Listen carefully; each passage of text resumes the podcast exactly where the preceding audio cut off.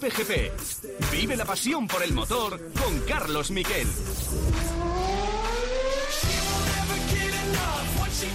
Hola, ¿qué tal? Buenas tardes, bienvenidos a Cope GP, eh, programa Dakariano. Vamos a hablar sobre todo del Rally Dakar. Y la última noticia es que se ha quedado sin copiloto, eh, sin Dani Oliveras, eh, su Nani Roma, uno de nuestros principales valores en coches.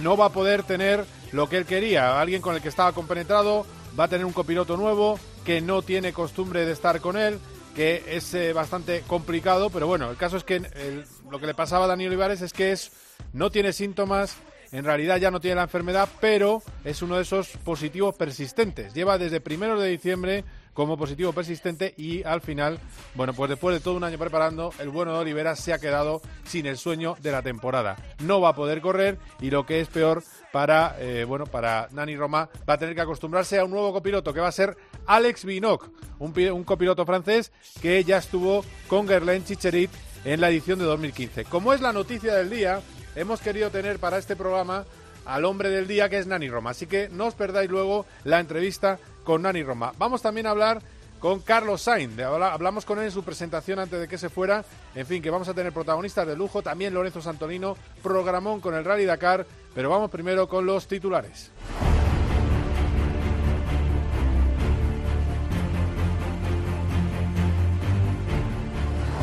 Esta mañana salía el último vuelo charter con pilotos y copilotos españoles desde Madrid que iba a parar en Barcelona y se iba a llevar la gente a sus encierros en los hoteles, porque ahora mismo el proceso que tienen que seguir todos los participantes españoles en el Dakar es estar dos días en su hotel y esperar después de dos días a que le, luego tienen cita, les van a hacer el test y tienen que esperar otra jornada a ver si son negativos.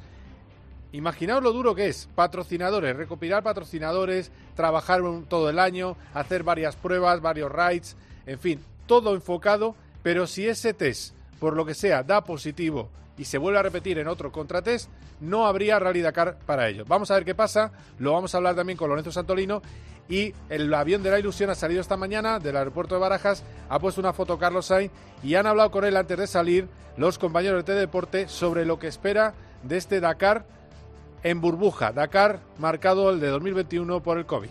Esperemos que sea diferente fuera del coche, que dentro del coche pues sea un Dakar divertido, competitivo, que disfrutemos.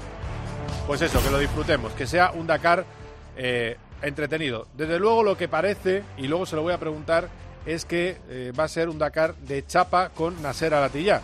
Tan igualados han estado en todas las carreras anteriores que no es de extrañar que eh, pase lo mismo en el Rally Dakar. Eh, además va con muchas ganas y va con un Toyota mejorado, más potente el Toyota. Eh, va a estar también mejorando las suspensiones, pero ojo, las suspensiones del buggy parecen de chicle. Los recorridos ya son mejores, como me confesó hace días aquí Lucas Cruz, su copiloto, son mejores ya que las de Peugeot, que son las mejores suspensiones que ha tenido Carlos Sainz en su vida. Es el mini más preparado a los que se ha enfrentado. Y a Carlos Sainz le preguntaron en esa presentación con Buggy Mini, en eh, Mini España, le preguntaron también por la Fórmula 1, porque la Fórmula 1 está descansando, pero ojo, el 9 de enero ya podemos ver, o a partir del 1 de enero veremos a Alonso en la fábrica Renault, que ya lo hemos visto, pero trabajando ya Renault en el coche 2022, no solo en el de 2021, y además podremos ver a lo largo de, enero está previsto ese test de Carlos Sainz con un Ferrari de 2018, de Carlos Sainz hijo. Bueno, pues le preguntaron a Carlos Sainz, padre, por la posibilidad de que luchen Alonso y Sainz el año que viene juntos y él lo que desea es un gran resultado para ambos. Eh, ojalá estén los dos lo más arriba posible y ojalá podamos ver alguna vez un podium con los dos españoles allí, allí lo más alto posible, ¿no? Pero hablar ahora de esas posibilidades es absolutamente imposible porque nadie sabe las evoluciones de tanto de un equipo de un equipo como de otro. Bueno, pues ahí, ahí veremos, a ver qué pasa, a ver eh, qué pasa en, eh, en la Fórmula 1 también, donde va a estar muy pendiente Carlos Sainz, por cierto, ha recordado, nos ha recordado Carlos, padre, que no ha ido a ninguna carrera del Mundial de Fórmula 1 este año y que su hijo era muy limitado, es decir, muy reducido, hablaba muy poquito de lo que le pasaba en el día y no le aclaraba sus dudas. Ahora le toca el momento de la venganza a Carlos Padre cuando sea el hijo el que le pregunte eh, por cómo le ha ido la tapa en la cara. Es una de esas bromas que se gastan entre ambos. Y ojo, eh, que vamos a tener también en la categoría de motos, eh, bueno, pues los de siempre. Pero una de ellas, Laia Sanz, este año lo ha pasado muy mal con una maldita garrapata, con la enfermedad que le ha causado una garrapata y que todavía ha tenido que tomar antibióticos por ella, ha perdido peso, no está, está al 30% de su capacidad física, pero aún así eh, está esperanzada con este nuevo Rally Dakar. Llego menos preparada que nunca, pero, pero con ganas. Eh, han sido unos meses duros, entonces creo que es un regalo poder estar aquí e intentaré, dentro de lo que cabe, disfrutar al máximo. Y está claro que cuando pues, me ponga el casco, las ganas de dar gas estarán. Vamos a ver cómo responde el físico. Bueno, pues a ver cómo responde el físico, porque nuestro hombre en motos va a ser Joan Barreda. Y uno de los que puede dar la sorpresa, que estuvo ahí con los mejores en el Rally Andalucía, es Lorenzo Santolino. No ha acabado ninguna prueba, pero siempre está, este bravo piloto salmantino, siempre está luchando con su Sierco por estar cerca del podio. Le vamos a tener protagonista, hablaremos con él en su también aislamiento, como Nani Roma, eh, en eh, la ciudad de Jeddah, en el hotel, que dice que a mí me han dicho los dos que están cómodos. Bueno, pues eso es bueno y que ha vuelto un poco la sensación a lo que tenían antes. 17 pilotos de motos. Vamos a tener también a Isidre Esteve, que lo tuvimos en el programa pasado. Le vamos a tener en un coche de los grandes. Son 7.800 kilómetros, más de 4.500 kilómetros de especiales. Empieza el día 2 con la etapa prólogo este fin de semana. El domingo tendremos la primera etapa eh, ya importante, esa primera etapa de Rally Dakar. Y el 15 de enero terminará después de 12 jornadas esta prueba en Arabia Saudí, que será un recorrido inédito y un recorrido más, eh, por lo menos ha prometido la organización, con más trampas, menos rápido que el velocísimo del año pasado. Así que ataros bien porque vamos con el matador, el campeón del Dakar, que quiere revalidar este año aquí en Cope GP. Cope GP. Paco González, Pepe Domingo Castaño y Manolo Lama lo dan todo. Momentos de alegría, felicidad, buenas vibraciones. En el deporte. Para mí penalti, ¿eh? ¿Cómo le ha ganado En el entretenimiento. ¿Es estreno de esta semana o qué? Es estreno muy bueno la película. En la información. Seguida la última hora de los gordos de la primera división, pero... Paco González, Pepe Domingo Castaño y Manolo Lama. Tiempo de juego. Lo damos todo.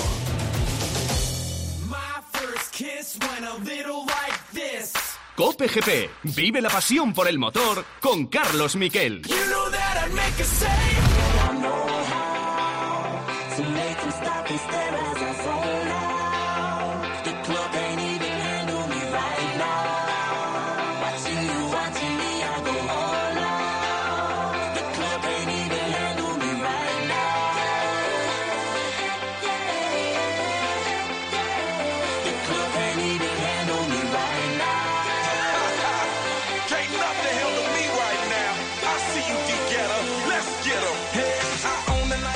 Bueno, Carlos, eh, nuevo Dakar. Eh, la primera pregunta tiene que ser, parece que se hace, ¿no? Por lo que, lo que hemos dicho, el otro día me decía Esteve, el cambio de planes, el charter para todo el mundo y que está poniendo toda la carne al asador para que se haga en la organización. Sí, en principio sí, parece que no hay cambio de planes, que se va, va a iniciar en las fechas que está previsto.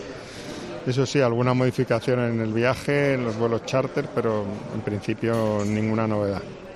Qué pinta tiene tu coche. ¿eh? Antiguamente hablábamos del Peugeot, de cómo copiaba el terreno. Yo tengo la duda, ¿este copia el terreno todavía mejor que aquel Peugeot? Bueno, lo copia bien, pero también es cierto que Toyota y el nuevo coche, cada vez las suspensiones evolucionan más, pero estamos contentos y vamos a tratar de, de hacer una buena carrera para bueno, pues luchar otra vez por el título, si es que se puede. Es eh, tu mejor mini, ¿no? Sí, el Mini, lógicamente, después ya de dos años de conocerlo y de trabajar en él, cada vez va mejor. De los rivales, eh, se avecina un Alatilla eh, Sainz con chapa. No, mm, yo creo que Alatilla es sin duda alguna favorito, igual que lo es Peter Hansel, igual que lo es Loeb, en fin, hay muchos pilotos, Nani, hay que, que estarán luchando por la victoria. ¿Nani le metes con ese problema de primer sí, rally? Sí, eh, ProDrive hace, sabe hacer coches de carreras, tiene mucha experiencia y sin duda han hecho muchos kilómetros de, de test, probablemente los que más. Tiene el hándicap de ser un coche nuevo y bueno, eso tarde o temprano pues es posible que, que aparezca, ¿no? Pero sin duda el coche será un coche rápido. Del trazado, ¿crees que va a ser más duro? ¿Va a ser un trazado más eh, de roca, más...? De, de ASO siempre me, me espero lo más complicado y además conociendo como conocen este año más el territorio, seguro que han preparado un Dakar interesante. ¿qué te falta? En- vienes de ganar, pero ¿qué, ¿qué te faltaría para decir, oye, lo tengo ya el pack eh, perfecto? A lo mejor que cuando pasa un año te duele un poco más el cuerpo, ¿o ¿cómo va eso? Bueno, tengo goteras como tenemos todos, y, pero bueno, con respecto al año pasado estoy bien, me encuentro bien y llego bien preparado. Eh, y has, has hecho lo de la... No, aquí no haces lo de altura, pero haces lo de la sauna, ¿no? Sí, no hace tanto calor tampoco como hacía en, Sudamérica, pero la preparación, yo la fórmula intento seguirla con modificaciones, lo que me dicen los expertos, conociendo como conozco ya mi, mi cuerpo y tratando de utilizar siempre la misma fórmula que me ha dado buen resultado. Del copiloto, cop- eh, esta vez todas las etapas son al, al albur. Pero yo creo que viendo lo bien que ibais en las seis que fueron así, eh, yo creo que es otra baza. Lucas seguro que eh, es el mejor copiloto que puedo tener, tengo mucha confianza en él y este año seguro que nos perderemos, pero se perderá todo el mundo y yo estoy seguro que hará un gran trabajo. Le pregunté el otro día, cambiando un poco de tercio, ya para ir terminando, le pregunté a Matías Binotto por, por tu hijo y le dije, eh, ¿crees que tiene que hacer podios el año que viene o debe hacer podios? Y dice, sí, si le damos el coche co- correcto, seguro que podremos ver podios de Carlos Sainz con Ferrari. Ojalá, ojalá que sí, él está súper ilusionado y, y- y es todo. Yo creo que él espera ¿no? esa evolución del coche, él espera ayudar a Ferrari a volver a luchar por podiums y por victorias, ¿no? Y bueno, pues está súper, súper ilusionado con esta nueva etapa que empieza. Bueno, pues a ver si hay suerte y te, te traes el cabezón de allí. Gracias. Gracias. My first kiss went a little like this. Cope GP. You know Solo Juanma Castaño consigue que te acuestes cada día sabiendo todo lo que pasa en el deporte. Hola, Javier Bordas, buenas noches. Hola, buenas noches. En la radio deportiva, Juanma Castaño no tiene rival. Es el mejor comunicador y cuenta con el mejor equipo. Y desde Barcelona, Elena Condis. ¿Quién es Javier Bordas? Pues es un ex directivo del Barça, hombre fuerte del proyecto de Bartomeu. Que está- Eh, el Barça ha tenido la posibilidad de fichar a Mbappé por 100 millones de euros. A Mbappé le, le hacía ilusión venir al Barça, se ha habido Neymar. Mira, esto, esto no lo he hecho en ningún lado, pero en el último momento intentamos traer al Lando. Eso sí que es noticia, ¿eh? No sabíamos que habéis intentado traer a los dos el mismo verano. A Mbappé y a Dembélé. De lunes a viernes, de once y media de la noche a una y media de la madrugada, el partidazo de Cope. Lo damos todo. Cope GP. Vive la pasión por el motor con Carlos Miquel. You know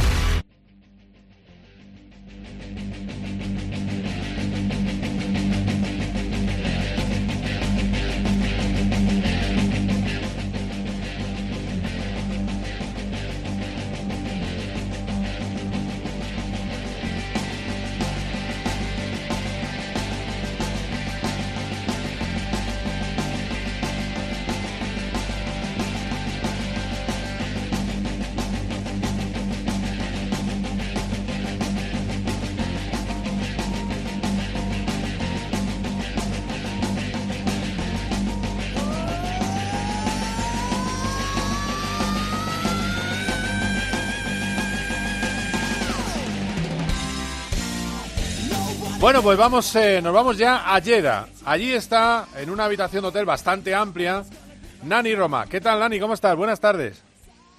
Hola, buenas tardes, ¿qué tal? Bueno, a ver, ¿cómo vives ese encierro? Cuéntame. Lo primero, ahora vamos con el tema noticia, eh, por desgracia. Eh, pero ¿cómo se vive el encierro? Un hombre tan activo como tú, eh, que ya he visto que te llevan un platito allí con la comida, ¿no? Y, y con la cena, ¿no? Sí, sí, bueno, es a ver, nada. De hecho, ya llevo tantas semanas y meses por ahí por el mundo viajando entre test y cosas que ya he tenido que hacer varios confinamientos, o sea que estoy acostumbrado. Aunque no, pero hago deporte, bueno, intento moverme. eh, sí que es verdad que me, me han dejado ir i- a ir al gimnasio esta mañana. Ah, bueno. Ah, luego o sea que he podido volver a la habitación y bueno, al menos nos podemos mover un poquito. Tampoco es un 100% cerrado, ¿no? Es verdad. Pero bueno, sí. Sí, sí, es verdad que, que eh, perdona que te haya interrumpido. La última vez que hablamos estabas de encierro en, eh, para probar el, el, el nuevo buggy, el nuevo, eh, tu nuevo coche. Sí, en Inglaterra estaba, sí, sí. sí, sí, sí. Pues vamos, pues vamos de cuarentena en cuarentena. Bueno, bueno, es lo que toca. Eh, bueno, qué pena, ¿no? Lo de Dani Oliveras, ¿no? Que al final eh, no haya podido, Sí. no haya salido negativo. Sí, sí, sí, sí, sí, sí, una, una pena primero para él, ¿eh? una pena porque realmente todo el trabajo de estos últimos meses, pues, ah, bueno, pues se tiene que quedar a casa, en casa. Ah, lo, lo, positivo es que está bien, que está sano, que ha tenido, tuvo de hecho el día 8 o 9 de diciembre fiebre, fiebre alta, estuvo un par de días pues uh, no muy no muy bien, estuvo con fiebre como como una gripe uh -huh. y luego a partir de entonces pues ya en principio teníamos claro que con tantos días con tantos días ya funcionaría, ¿no? Y bueno la sorpresa es que no que no que se seguía dando. De hecho el, el sistema el sistema sanitario del país nos, nos, le llamó hace cuando lleva 10 días 10 días y, y ya le dio el alta. Le dijo ya está ya puedes funcionar ya puedes ir sin hacer ningún test ni nada él se hizo un test privado se seguía dando positivo. Y a día de hoy uh, pues aún sigue positivo sigue contagiando uh, y sin anticuerpos en su cuerpo no por tanto imagínate oh, este virus vaya. lo que lo que la lo que, lo que lo conocemos, pues nada, cero, no lo conocemos nada. Sí, que cada, nada, cada persona nadie. es un mundo, claro, es que esto no, no tiene... Sí, sí, sí. No, lo, lo, lo, lo, peor de todo es que él, si hubiera hecho caso del sistema, hubiera sido uh, circulando y contagiando. Estoy, estoy muy... Es que, es que no se entiende eso, Nani, es verdad, tienes toda la razón. Esto de que no haya un, un negativo de vuelta al sistema, no se entiende. No se entiende. No, no no, no tiene que ser, tiene, tienes que dar negativo. O sea, tú no puedes, no te pueden dar, bueno, a él y a su compañera le, dijeron, ya os podéis ir. De hecho, a su compañera, que no se encontraba muy bien, ya le quieren dar la alta y que fuera a trabajar sin un, sin un test mínimo, un negativo para volver a, hasta circular, ¿no? Y pues ellos, yo te digo, al final hicimos un test de sangre, se hizo un test de sangre, no tenía anticuerpos, uh, seguía teniendo, pues tenía virus, luego se hizo otro varios y uno ya con una, puedes pedir una, una prueba extra de que uh, te digan el, el, tanto por ciento de virus que tienes en tu cuerpo y el, en su organismo tiene muchos. Es un tío fuerte, lo que dicen los médicos, que también cada médico, los pobres dicen lo que, lo que saben más o menos, pero tenemos discursos distintos, por tanto nos damos cuenta que sabemos poco, pues uh, pues uh, que aún sigue teniendo mucho mucho virus y que él al ser un tío fuerte con, con realmente sus anticuerpos uh, han parado la, la, enfermedad han parado el virus sin necesidad de crear anti, anticuerpos para el coronavirus no Hola. Oh, porque vaya tela no se entiende esto es lo que dicen es lo, lo que dicen porque claro el tío ya te digo desde el día 8 que está que está bien y, y sigue teniendo una carga viral alta ¿no? Es, es, es, es, es, curioso todo, ¿no? Es muy curioso, pero bueno, ya te digo, una parte positiva es que está bien, y al final esto son carreras, es deporte, lo importante es la salud, mm. y por otra parte, pues uh, para mí, pues evidentemente que se complica, es, es, es una situación, una situación extraña dentro de este mundo extraño, ¿no? Claro, es que además, además eh, eh, vosotros habéis estado haciendo un trabajo oscuro de test, eh, que supongo que Dani, habrá, no sé si habrá estado en alguno contigo, ¿no? Eh, no lo sé tampoco. Pero... Un mes. Perdona. Que ha estado un mes en Dubai sí, sí. Ah, está, ha estado un mes contigo en Dubai Pero no habéis competido. Sí. O sea, todo el año preparando no. para esto. Claro, es que es duro, ¿eh?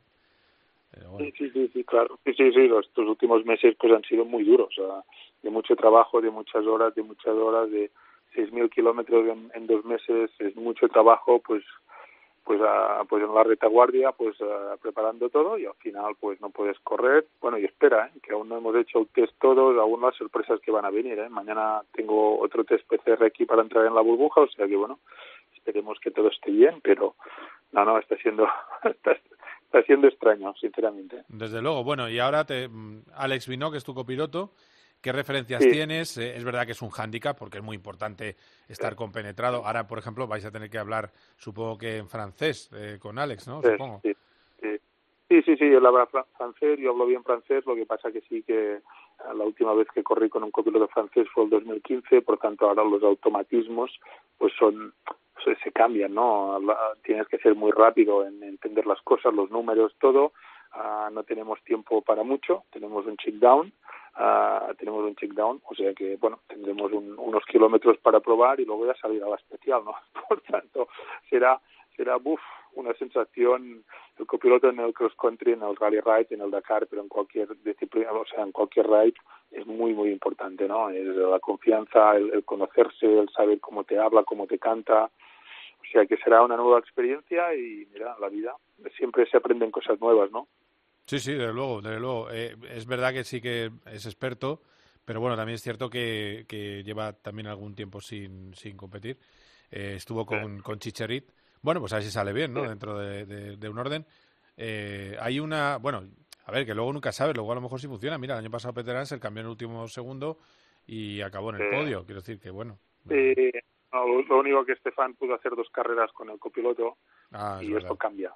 Claro. Ah, Si puedes hacer, lo cambió a dos meses o así de la carrera, quieras o no, tienes tiempo de hacer una carrera, de entenderte, de modificar cosas, modificar. Ahora tendremos que ir modificando sistemas corriendo, compitiendo, ¿no? O sea, es- y esto es lo que cuesta, ¿no? Es decir, ostras, durante la especial, hostia, dime esto así o dímelo del otro, y claro, ni entrenando.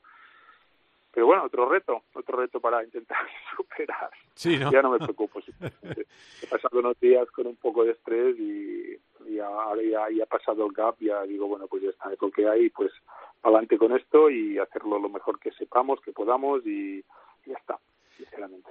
Bueno, el, háblame del coche. Eh, me sorprendió que me dijo Carlos Sainz que cuenta con vosotros para, para estar luchando por la victoria, porque eh, es un, eh, dice que, que sabe hacer coches, es lo que me ha dicho Carlos. No sé qué, co- qué, Bueno, qué- no. qué nivel de prestaciones veis en el coche. Bueno, no- no- no- nosotros este año con toda la situación pues hemos ido muy tarde en todo, ¿no? Pues hemos trabajado mucho. Tienes razón una cosa, Carlos, que, que ProDrive sabe hacer coches y os aseguro que han hecho un pequeño milagro. O sea, estar en la salida ya es una gran, gran victoria, ¿no? Yo creo que ya hemos ganado algo que es en, en- estar aquí, ¿no? Fabricar tres coches en cuatro meses, hacer si- 6.000 kilómetros de test, o sea, ha sido un movimiento muy, muy, muy grande, ¿no? Y tiene razón Carlos en esto, pero también te digo, por los años que llevo en este mundo, en esta carrera, eh, es muy difícil que un, un equipo de coches primer año, llegando con, con pocos meses de preparación, pues ya puede ganar. ¿no? Nosotros creo que el objetivo de tanto de SEP como mío, de Loeb, es poder demostrar que tenemos un coche competitivo, ¿no? Esto para nosotros sería lo bueno, estar allí, ganar etapas, Ah, luego ganar la carrera, ah, Carlos ah, con Estefan tienen el coche muy probado, han, han corrido hace poco aquí, este el coche es muy robusto, Nasser la tía con los Toyotas lo conocen muy bien, por tanto yo creo que estos tres serán los rivales que se pelearán para ganar, ¿no? Luego nosotros, ya te digo, no, nosotros estamos aquí siempre las carreras para ganarlas, pero a veces uno tiene que un poco ser realista y pensar que esto es un proyecto de futuro, que tenemos que preparar las cosas, pero que seríamos competitivos, yo creo que sí, y vamos a disfrutar mucho del coche también. A ver, eh, de todas maneras, vi- viendo el cacharro que llevaste con todos los problemas que tuviste el año pasado, esto eh, es una, una cosa más seria. Esto es- estamos hablando de Sí. palabras mayores, ¿no? No, no, no, esto, esto es otra historia, no, no, está claro. El año pasado era una cosa que, bueno, la cogimos a ver cómo iba, a ver si había un- una posibilidad, pero lo de esto no, esto, esto es muy serio. Esta gente, esto es muy serio, es un equipo muy grande, es un equipo que saben hacer coches, que no tienen medios y saber, saber que es importante, pero tener los medios también, ¿no? Por tanto, no, no, está, está muy bien todo y es un placer trabajar con ellos, sinceramente. ¿Y trabajar con Loeb, qué tal es? Eh, eh, ¿O no has podido colaborar mucho? Sí, sí has podido, ¿no? Sí, sí, sí, sí, sí, hemos traba- De hecho, yo estuve un mes en, en Dubái, él vino seis días, por tanto yo, yo me quedé allí por porque tenía que seguir haciendo, bueno, seguíamos haciendo cosas con los ingenieros para, para, para, para ir preparando cosas y bien, bien, un tío fácil, un tío fácil, no, sin, sin problemas, un tío que, que corre mucho, un súper buen piloto, con un buen copiloto, ah, un tío fácil de trato, sin, sin problema, ¿eh? No, de- cero agradable. cero problemas, ¿no? Con él, ¿no? Me decías. Sí, sí, sí, no. Yo siempre que por- el mundo que viajas y te encuentras a, a tíos, eh, a grandes campeones, eh, normalmente no, no son complicados, ¿eh? no son muy complicados. Eh, Este, en eso- todos los deportes son fáciles. Son fáciles. eh, este, este es complicado en el crono, que es muy rápido, eso es verdad. Pero eh, para, Bueno, para- pero esto ya, pero esto ya es otra historia. Esto ya cada uno, esto es importante, ser complicado en el crono. Claro, O claro. sea, es- bueno, en el crono es, es, lo bueno, pero lo demás no, no, no, no, bien, bien, con el tío bien. Bueno, pues a ver qué, qué pasa. Del, del terreno sí que esperas complicaciones, ¿no? Eh, también habla con... Casi todo el mundo dice que va a ser un rally más lento. No sé si eso también os vendrá Sí. bien o a, a este coche nuevo. Y, ojo, limitado a 180 por hora. Eh, es- eso no, no lo sabía yo hasta hace poco. Eh, y yo no sé si eso también el desarrollo de un coche nuevo como es el, el BRX os ha podido afectar.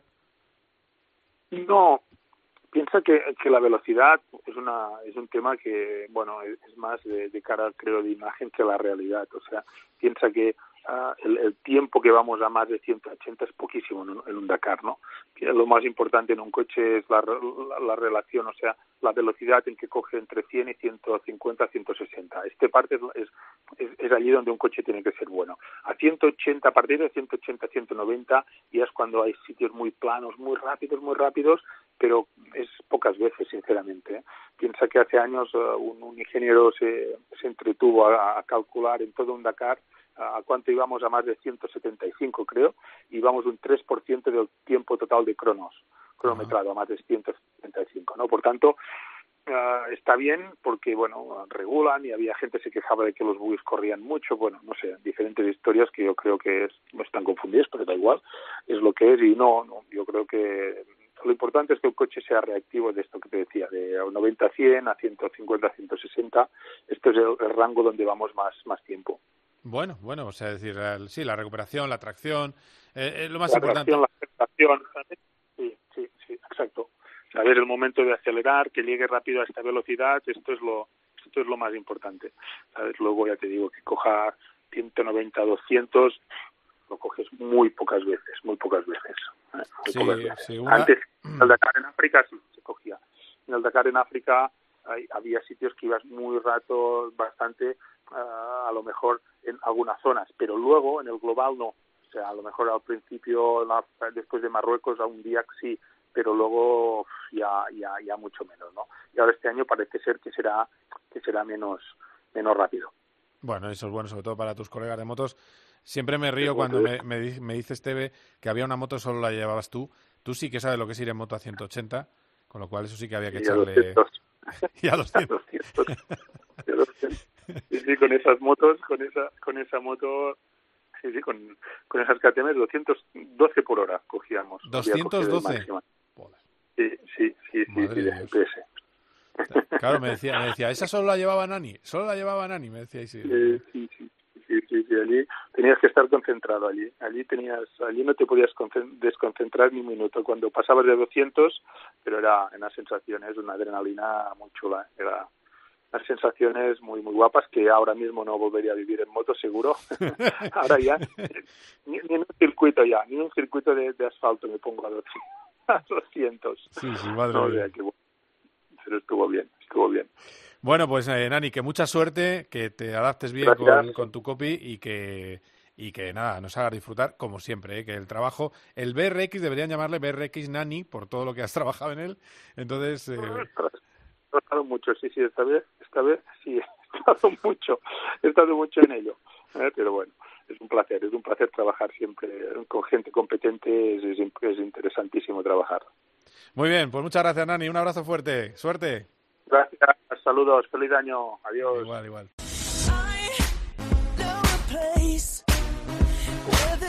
Really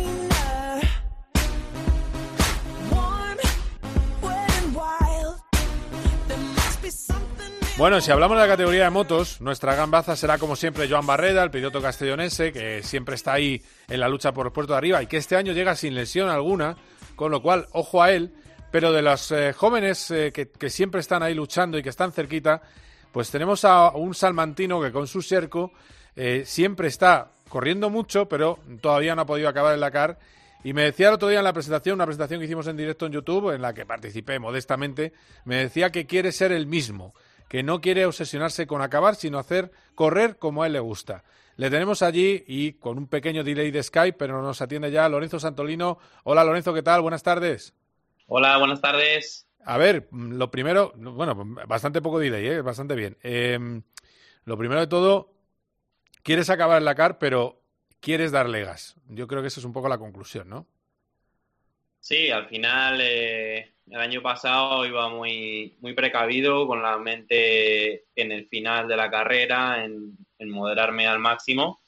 Y bueno, yo creo que al final lo que he decidido este año es intentar hacer lo mejor que pueda cada día, eh, sin obviamente sin, sin excederme en cuanto a riesgos, pero el ir pensando en día a día e intentar hacer una buena navegación, que creo que este año será más complicada, y ir llegando al final de cada etapa, ¿no? Y yo creo que espero, vamos, que si hago esto, cumplo con este objetivo, pues, pues me haga llegar al final de la carrera. Bueno, a ver, a ver, a ver si, si hay suerte. A ver, eh, de todas maneras, mecánicamente parece que este año, viendo el Rally de Andalucía, estás un poquito más cerca de las invencibles KTM con tu Serco, ¿no? Sí, también la carrera de Andalucía era un poco particular. Eh, si nos ponemos a comparar con el Dakar, pues tiene no tiene mucha similitud en cuanto al terreno, eran todo pistas, las velocidades eran un poco más bajas, el terreno patinaba mucho, entonces, bueno, la verdad que la moto ha evolucionado un poco respecto al año pasado, pero tampoco demasiado y sobre todo se han centrado en la fiabilidad. Así que vamos a ver aquí, sobre todo las suspensiones, que eso sí que es verdad que han dado un gran cambio en, nuestra moto, pues vamos a ver qué tal qué tal funcionan en el desierto y, bueno, yo, estoy, yo soy optimista, ¿no? Espero espero hacer un, un resultado decente. Creo que tenemos una moto para hacer un resultado decente. Así que es por lo que voy a luchar. A ver, hablaba hace un momento con Nani Roma y me hablaba de aquellos años locos a 210 por hora. ¿A cuánto, para que yo, yo lo sé la cifra, pero bueno, ¿a cuánto podéis ir vosotros? Pues igual que el, depende un poco el terreno, pero si, encontramos condiciones buenas, terreno duro, se pueden alcanzar a más de 170 kilómetros por hora, incluso 180, alguna moto pero sí que es verdad que el ritmo medio en terreno un poco arenoso pues baja hasta los 150, 155, aunque el año pasado hubo mucho tiempo que rodábamos a esa velocidad, ¿no? Este año creo que van a intentar bajar un poco la velocidad media. Sí, fue una queja generalizada. Yo estuve allí y, está, todos los pilotos quejabais de que era un recorrido completamente disparatado de, seguridad, porque tanto tiempo a tanta velocidad es cuando se producen los accidentes. Y de hecho hubo dos, dos eh, graves pérdidas, claro. Sí, al final cuando ruedas a esa distancia, o sea, esas distancias con un ritmo de velocidad tan alta, no es que te confíes, pero sí que es verdad que quizá te relajas un poco, no puedes mantener una tensión alta durante dos horas o tres horas, entonces al final pues ruedas a 150, 160, muchos kilómetros y digamos que al final vas bajando un poco la concentración quizá y ahí vienen los problemas y, las caídas eh, con esos, bueno, esos finales que ninguno queremos. Entonces yo creo que van a intentar evitar esas distancias tan largas a una velocidad alta para tenernos más entretenidos eh, pensando en la navegación y, en la dificultad del roadbook. Claro, sí, sí, eso es lo que, lo que necesitamos, ¿no? Que, las cosas sean un poco más eh, seguras. En ese aspecto, el otro día además lo hablaba contigo, está el airbag. Hay muchos pilotos que les molestaba, eh, al fin y al cabo es añadir peso, pero me has dicho que más o menos la adaptación va bien, ¿no? De, al nuevo airbag. En mi caso sí. Eh, tengo que decir también que yo llevaba ya un protector eh, torácico y hombreras y coderas bastante voluminoso y un poco pesado. Entonces, en ese sentido, creo que, que, me ha venido bien el usar estas protecciones en el pasado porque la verdad que voy cómodo con el, con el chaleco. Sí que es un poco pesado, pero, pero la movilidad es muy buena y la verdad que a mí no me dificulta para nada la conducción. De hecho, conduzco con normalidad, no, no pienso ni, ni, noto que vaya con el airbag o con la anterior protección, ¿no? Así que en mi caso contento, los test que hemos hecho han ido bien en cuanto a, al momento de inflado del airbag, así que yo confío en que es un, un buen sistema de seguridad y, y, espero no tener que usarlo. Y luego está la limitación de neumáticos, que por un lado que se hace también para bajar la velocidad, pero también yo tengo dudas, porque cuanto más rueda nueva tengas, eh, más eh, posibilidades de que no haya eh, ningún reventón ni pase nada. No sé si en ese aspecto estás de acuerdo que es da más seguridad el, hecho de, que haya limitado el juego de neumáticos.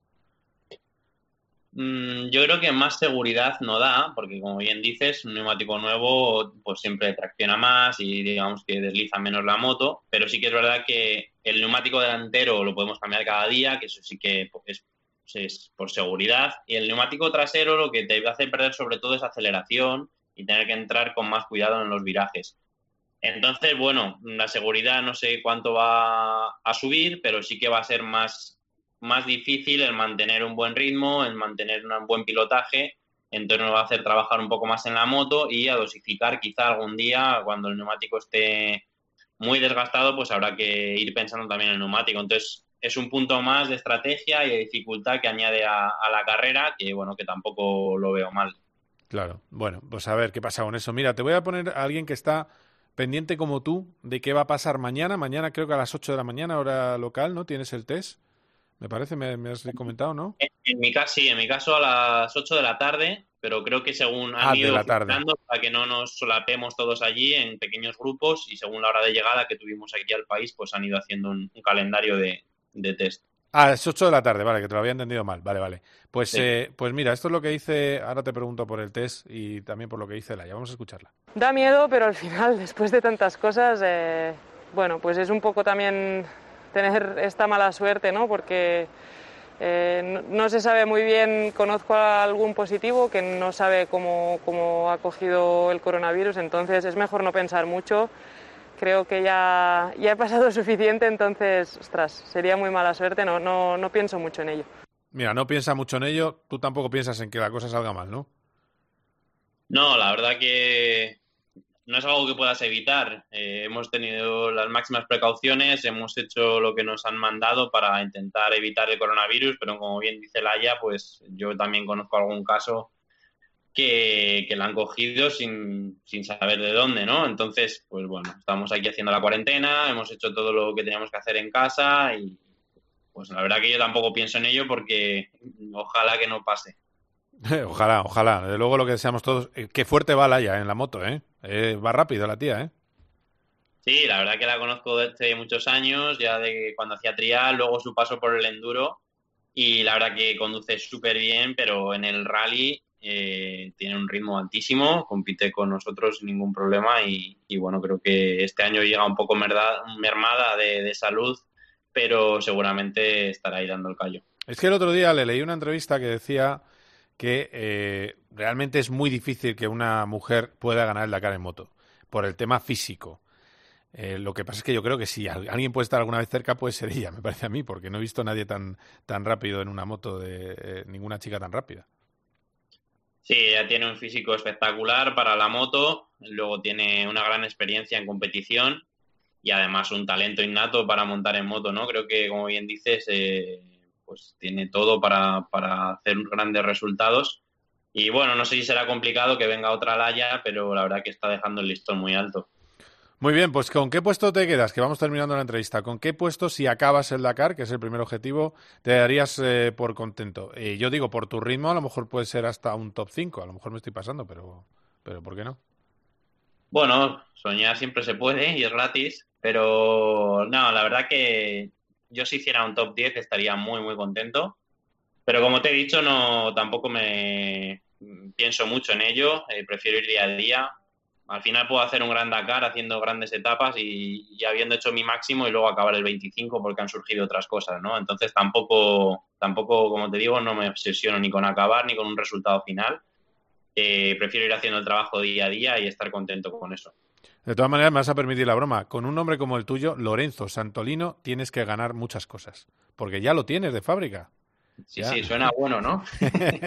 claro, suena a pilotazo, a, a famoso, a un montón de cosas. Pero Pero vamos, pues que sea, esperemos que así sea. Poco a poco vamos dando los pasos para ello, pero todavía quedan muchos. muy bien, Lorenzo, que mucha suerte, ¿eh? que, que vaya muy bien en el, en el Dakar y estaremos muy pendientes de todo lo que hagas allí en, en Arabia Saudí. Nada, muchísimas gracias por el seguimiento y un saludo. Espero contar novedades pronto. Vale, hasta luego, chao. Chao. Cope GP. Vive la pasión por el motor con Carlos Miquel. You know Usted está ahí, yo estoy aquí. Y bueno, yo le cuento cosas y usted tiene la deferencia de escucharme, ¿eh? de atenderme, de... Carlos Herrera quiere conocerte. Y no es el único. También Paco González, Manolo Lama, Pepe Domingo Castaño. ¿Cuál es tu sueño? Y es que llevo muchísimos años desde muchos lugares escuchándoos y me emociona mucho. ¡Qué grande! Y Juanma Castaño, Ángel Expósito, Pilar Cisneros, Fernando de Aro. Todos ellos quieren disfrutar contigo de los contenidos radiofónicos más exclusivos a la carta. Entra ya en cope.es, regístrate y abrirás la puerta a un mundo lleno de experiencias. En una radio que también se ve. My first kiss went a little like this. Cope GP. You know that I'd make a save.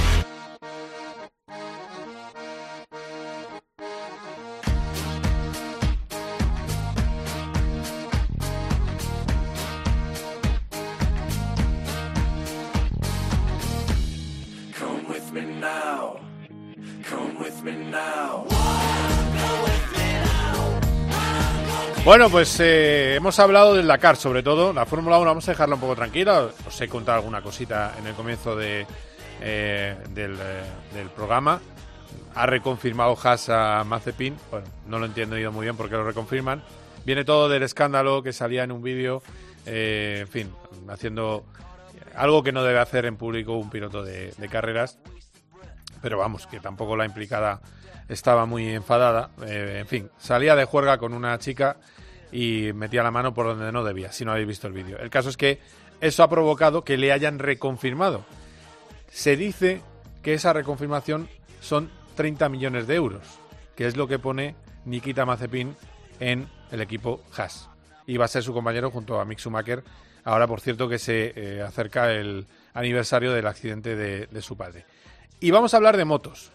Y para eso pues tengo a la persona que más sabe de motos de este país. Hola Borja González, ¿qué tal? ¿Cómo estás? ¿Qué tal, Carlos? Ah, He rescatado del viejo, ese vieja, esa vieja presentación. Hace tiempo ya, ¿eh? Hace tiempo, sí, ya está- estamos entrando en unas confianzas que no, no estaba bien. Una falta de credibilidad absoluta, pero la he recuperado. Escucha, han conseguido que el 28 de diciembre ya no se hagan inocentadas. Como la mentira se ha instalado en nuestra vida, Mira qué ya, bien. ya nadie hace inocentadas porque dices, si es que te la vas a creer.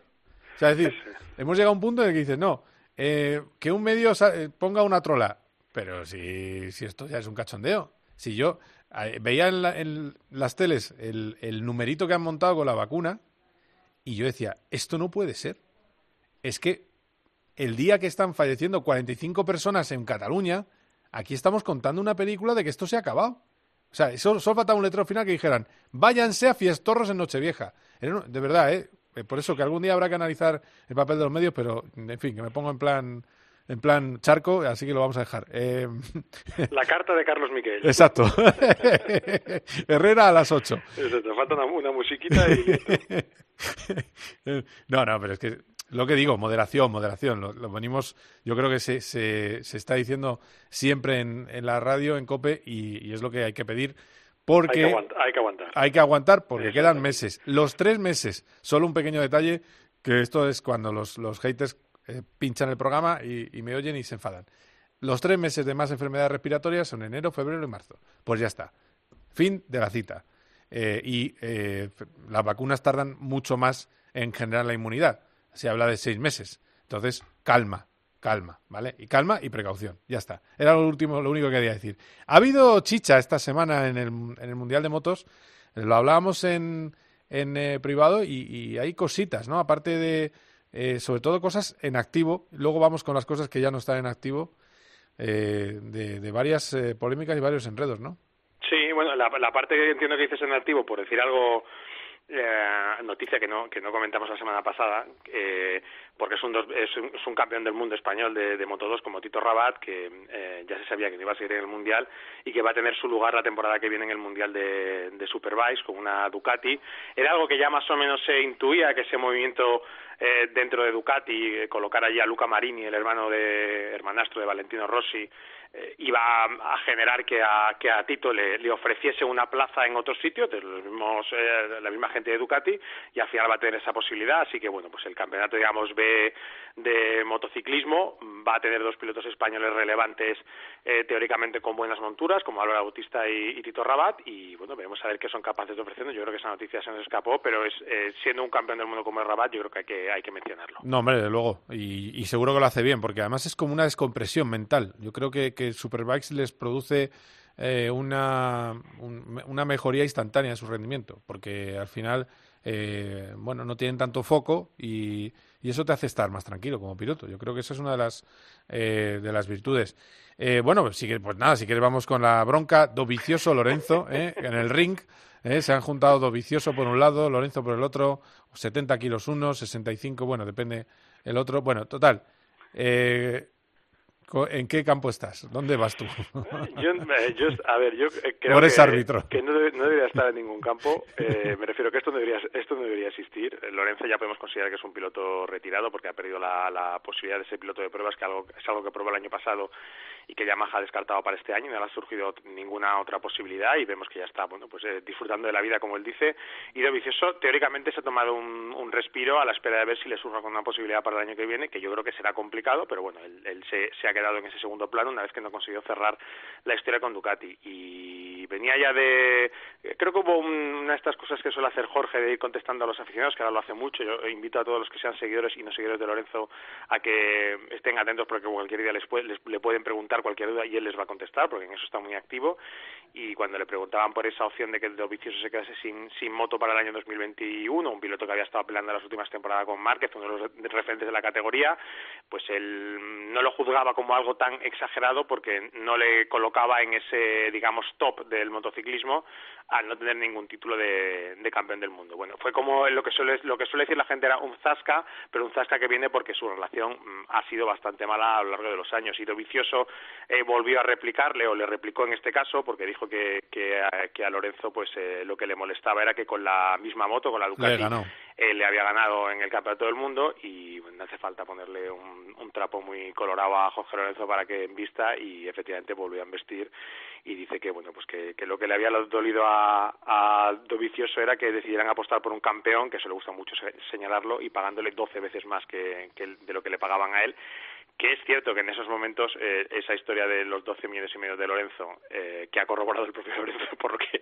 por lo que podemos ver Claro, sí, sí. frente a claro frente porque era una especulación de estas ya sabes, estas cosas que gustan publicar algunos de los rankings de los Sí, que más cobran no sé qué, que a veces hay cifras que no tienen ni pies ni cabeza Ni pies ni cabeza. bueno pues esta tenía pies y cabeza eran esos 12 millones como ha confirmado el propio Lorenzo porque es verdad que durante en aquellos momentos Dovizioso estaba ganando pues alrededor de ese millón de euros bueno mm, una guerra digamos yo te he dicho antes de broma una guerra entre jubilados pero bueno, tampoco es bonito porque son dos pilotos además que se han, se han peleado en pista, sobre todo se pelearon en 135 y más que nada en, do- en 250 y yo creo que son do- dos grandes pilotos. Es verdad que Lorenzo es un gran campeón, como le gusta decir a él, por los títulos que tiene, pero yo creo que Dovizioso es un piloto que, que ha hecho mucho en los últimos años y tampoco hace falta entrar en este, en este barro, pero bueno, también tengo una cosa, sirve al final de entretenimiento así un poco morboso en estos meses de espera antes de que comience la pretemporada. Bueno, y Max, Max Singer, ¿eh? que ha sido el cuervo, se quitó, gusta, se quitó la... Es que, es que yo cuando me lo imaginé, porque yo vi un trozo, claro, yo eh, con mis hijos eh, les llama la atención, entonces eh, les pones un poco, claro, sale un cuervo allí, un no sé qué, pero eh, un camaleón, bueno, un cachondeo, Tony cantó, bueno, es un, des- un despiporre de programa, total, que además es, es- tiene la virtud de que no lo puedes ver más de 15 minutos seguidos porque no te da la vida. Y, y claro, eh, ahí le tienes. Jorge Lorenzo era, era el cuervo y cantando a Eros Ramazzotti y bueno, pues ahí está. Y él dice que le han dicho a algunos cantantes que lo puede hacer bien siendo cantante. Que de Bueno, momento no se lo plantea. Creo que no se va a dedicar a eso, pero creo que, que su ego pues ha quedado bien servido con esta experiencia porque, bueno, pues es verdad que hay gente que se ha sorprendido. Yo tengo mis dudas, él dice que no, ¿eh? Y si él lo dice, oye, será verdad. Yo tengo mis dudas de que, y es lo poco que he escuchado este programa, tendría que escuchar a otros famosos cantando, no lo voy a hacer, pero tengo mis dudas de que, de que no haya cierto retoquillo eh, en la voz. Pero bueno, mm, pues ya... a ver, eh, eh, lo que está claro es que son playbacks. eh, sí, eso sí sí, es sí, verdad. es evidente, pero no sé hasta qué punto luego se. Sí, hay un autotune muy bueno. A ver, ten en cuenta una cosa. El villancico de Cope tiene tratamiento.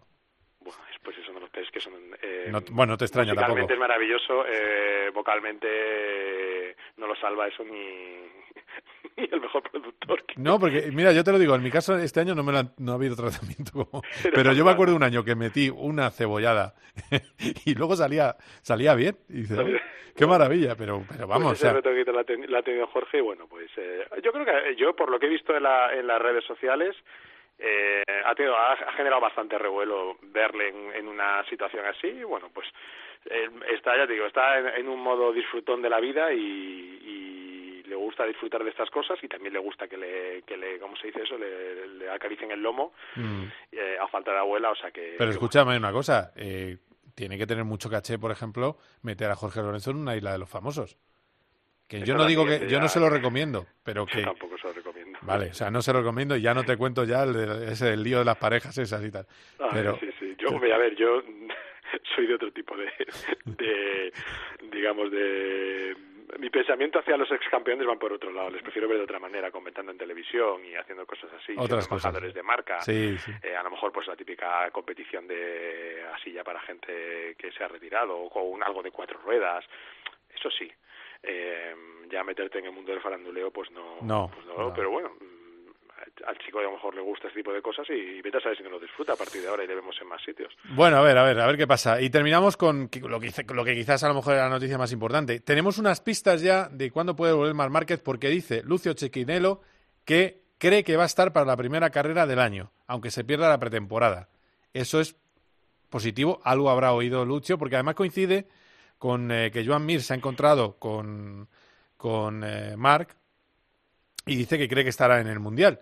Con lo cual, digamos que hay una está fluyendo una cierta información positiva que siempre es bueno dada la gravedad de lo que ha tenido y tiene Mar Márquez. Sí, lo de Chequinelo tiene cierta relevancia, aunque no deja de ser una, una frase empezada con un creo, que siempre, pues evidentemente, le coloca en, una, en un punto opinativo. Eh, es, es interesante que diga que él cree que no va a llegar a la pretemporada, pero es el inicio de, de año, porque bueno, eso quiere decir que como ya se sospechaba y como, como han venido diciendo los médicos, como habló contigo Ángel Villamor, pues son unos meses largos.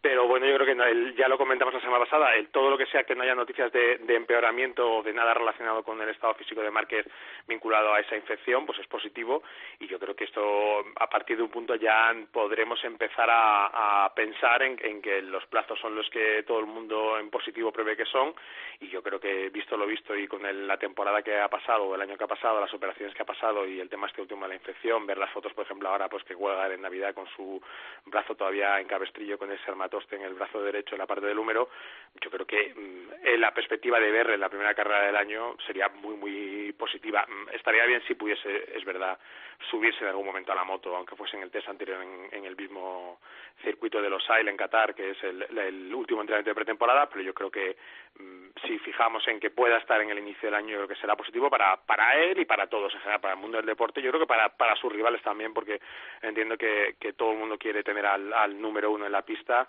y empezando por el propio Joan Mir, que, sabe que se va a ser una, una prueba importantísima para él y, yo creo que quiere, quiere enfrentarse a ese reto de, de pelear con, con Márquez al 100%.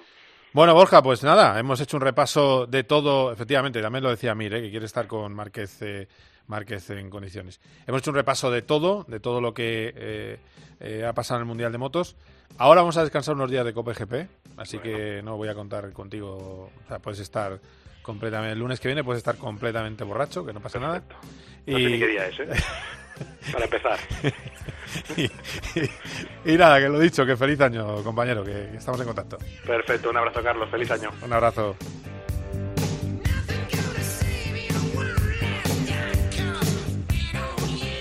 Estar atentos porque vamos a hablar mucho de motor estos días en Cope, especialmente, evidentemente, de lo que es noticia ahora, que es el Rally Dakar. Porque también lo más normal es que la segunda semana de enero ya empecemos, empecemos a tener noticias de Fórmula 1.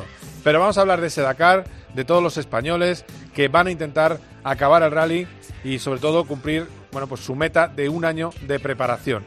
Os recuerdo, el sábado la etapa prólogo, 11 kilómetros, y el domingo la primera jornada de este rally que va a recorrer Arabia Saudí en el sentido un poco inverso al que tuvo el año pasado y buscando sobre todo los eh, paisajes y la dificultad del norte del país. Ha sido un placer, nos oímos y nos escuchamos después de Navidades. Adiós. Con Carlos Miquel.